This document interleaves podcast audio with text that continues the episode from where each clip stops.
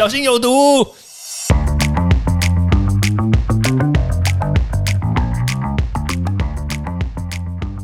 毒物去除了，人就健康了。欢迎来到昭明威的毒物教室。最近呢，我们的疫苗炒得沸沸扬扬的，但是无论如何，我们的数量其实都还不够，所以大家其实都真的还蛮担心的，就是说我们到底有什么样的方式可以来对抗这个病毒？所以呢，坊间其实就出现了很多的这个抗疫的偏方。那当然，这些偏方呢，有很多都是我们所看过的啊，或者是说我们所熟悉的。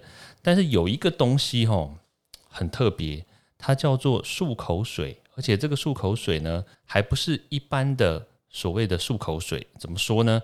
它有讲到里面有一个成分叫做氯西丁。那这个氯西丁到底是什么东西？我们看到这个评论啦、社论啦，大家都吵的。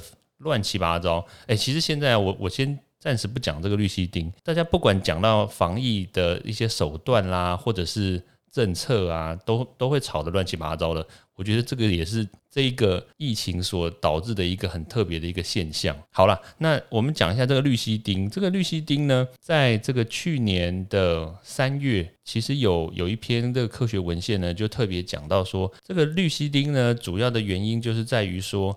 在今年的三月，在美国有一个华人教授，他发表了一个文献呢，他就在讲说，哎呀，这个氯西丁呢的这个漱口水啊，只要说我们定时的、定量的去漱它的话呢，就可以降低我们口腔的这个病毒的累积量，最高呢可以达到百分之九十，那由此就可以。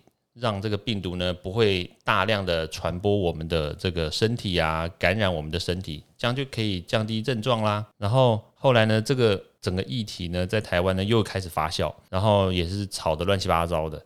好了，那其实呢，我今天就是要稍微来跟大家讲说，诶，那如果真的漱口水，如果里面含有这个氯西丁的话，到底安全还是不安全？它到底有没有效？好，那氯西丁它本来它就是一个我们在台湾可以使用而且是安全的一个药物的成分，它就是拿来漱口啦、清洗伤口啦，其实这个都是很正常的一个东西。好，那今天如果说我们拿来放到嘴巴里面，对不对？你吃完饭啦，或者早上起床啦，如果拿这个含有氯西丁的漱口水拿来漱一下的话，那到底有没有效呢？好，我们第一个，我们先把这个病毒这件事情先把它给抛开。我们就想说，你嘴巴里面有很多的细菌，对不对？你嘴巴很臭，然后又有一些那种怪味啦什么的。那漱这个有没有效？诶，当然有效喽，因为这个氯西丁它本来就是可以去除异味，然后呢，它又可以把一些脏东西啊、细菌啊把它给清除掉的。那所以，如果说你有拿这个漱口水来漱口的话，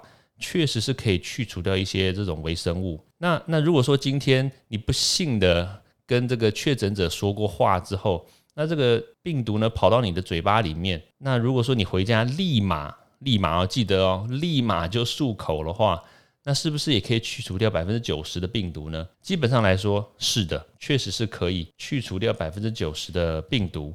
但是问题来了，我们。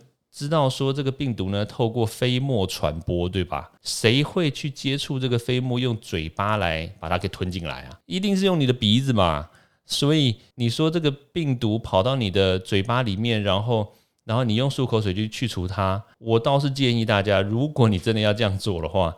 不如你就拿这个漱口水去洗鼻子，可能会比较快一点，这样子还可以去除掉。不过你这样可能会很痛苦了，因为我没有试过拿漱口水洗鼻子，应该会很清凉吧？对，所以其实严格说起来啦，就是第一个呢，就是说如果你要局限它在这个口腔里面的话，当然第一个不切实际。那第二个呢，就是说你一定要及时的哦，赶快哦，在立马你被传播的时候呢，你就要把它给。去除掉，当然这个第二个也是不太可能啦。那第三个就是这个之前的报道，他们说到，如果用漱口水的话呢，可以降低症状。实际上呢，并没有办法降低症状，因为你已经被感染了嘛。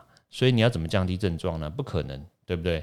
所以严格说起来呢，这一个漱口水呢，确实是还是可以帮助你降低一些可能细菌啦，或者是口腔异味啦，或者是真的在你口腔里面的病毒的一些一些量。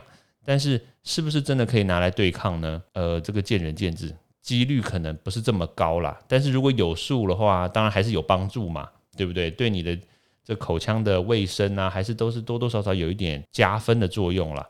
但是最后要提醒大家哦，就是这个含有氯西丁的这种漱口水呢，它在未满六岁的小朋友呢，他不能使用，知道吗？那六岁到十二岁的小朋友呢，他要适量使用，不然不小心如果吞到肚子里面太多的话，诶，小朋友可能会有一些代谢上面啊、肠胃道上面的一些不适。对，所以建议大家呢，就是在使用上面还是要稍微小心一点点。那最后呢，还是提醒大家喽，就是漱口水呢，多多少少可以对你的这个口腔清洁啦。还有一些这个卫生保健有一些帮助，但是呢，切记它没有办法帮助你对抗新冠病毒哦。